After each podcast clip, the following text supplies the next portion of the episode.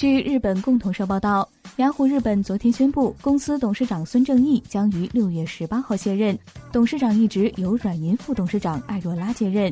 据称，孙正义本月十一号在软银的财报发布会上实际提名艾若拉为接班人，此次人事变动被视为权力交接的一环。孙正义卸任董事长之后，将继续担任雅虎的董事。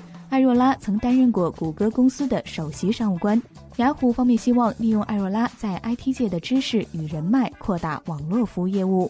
艾若拉还将于六月十九号出任软银副社长。